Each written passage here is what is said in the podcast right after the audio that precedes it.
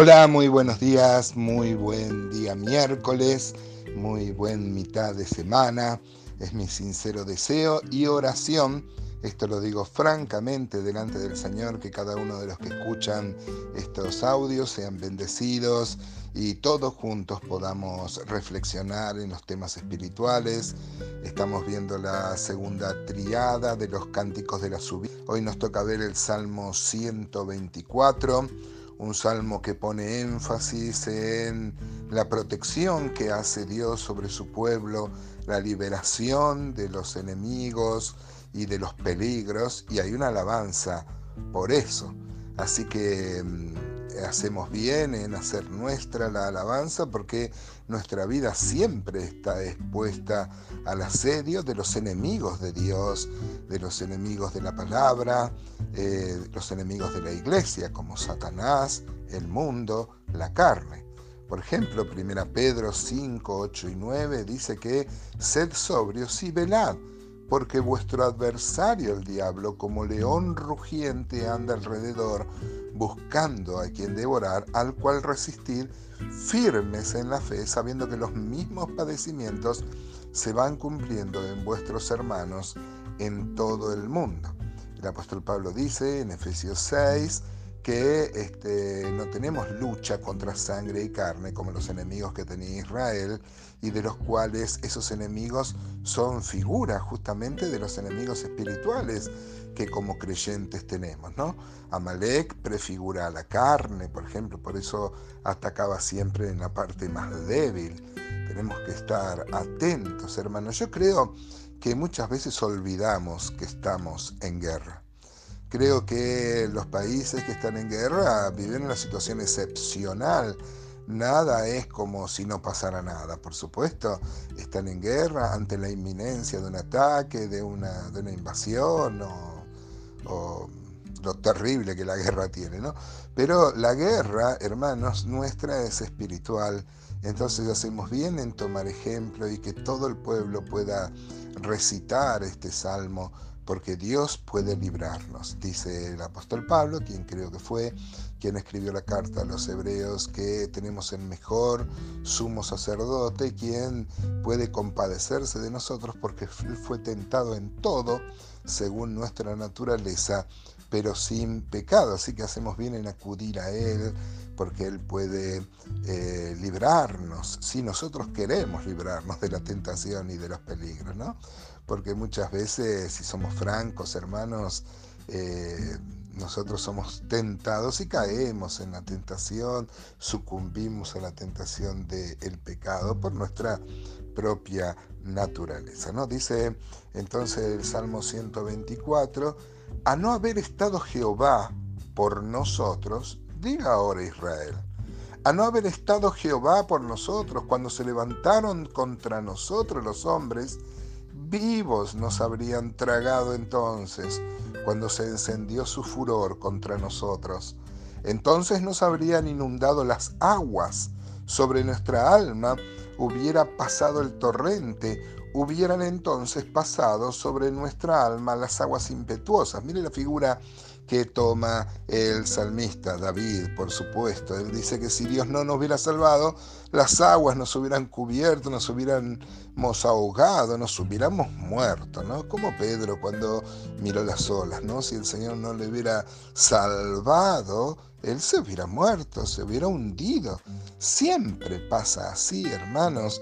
Si Dios no nos salva, no podemos confiar ni en nuestra astucia ni en nuestra inteligencia. Debemos confiar en la dependencia total que tenemos de Dios, rogar a Él que nos libre, que nos guarde del peligro y de estos tres peligros que siempre citamos, Satanás, el mundo y la carne. En estos primeros cinco versículos aparece cómo Dios protege a la iglesia y libera a la iglesia.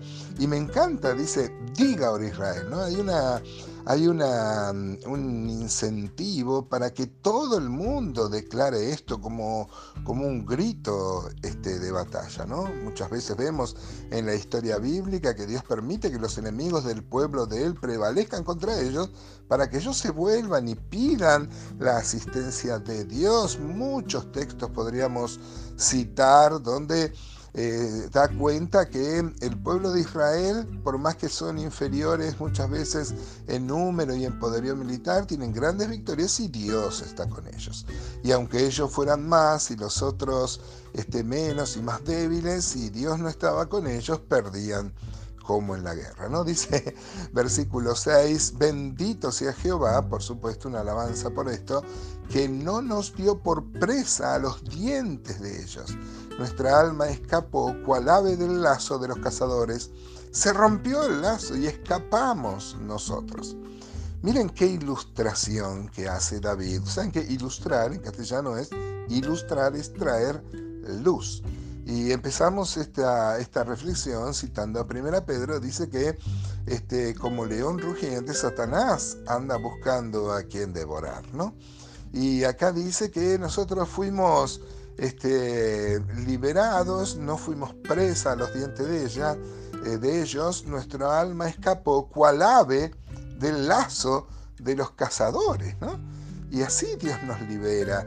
El enemigo quiere cazarnos y el lazo se rompe si uno confía en Dios, ¿no? Recuerdo a Proverbios 6.5 que habla de una liberación especial cuando hay una tentación sexual.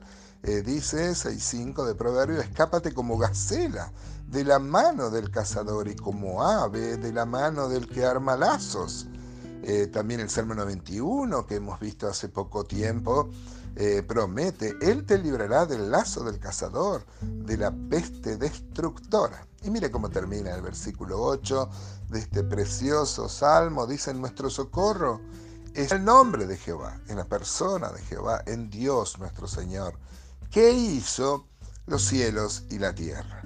Miren hermanos, Dios es el autor, el creador de todas las cosas. Nosotros solemos con énfasis eh, hacer apología, cuando la gente no quiere creer que esto es obra de un Dios inteligente, creador, que tiene un plan para cada uno de los 7 mil millones de personas que vivimos sobre esta tierra. Somos muy enfáticos para decir que Dios es el creador, pero a veces no somos tan enfáticos para nosotros mismos, para decirnos que el que creó los cielos y la tierra no podrá librarnos de tal o cual necesidad, eh, de cual apremio, de cual problema, de cual lazo.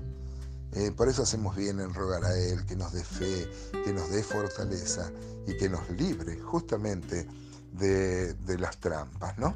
Este, que Dios es el creador está abundantemente registrado en la Escritura, no solo en el Génesis, hermano.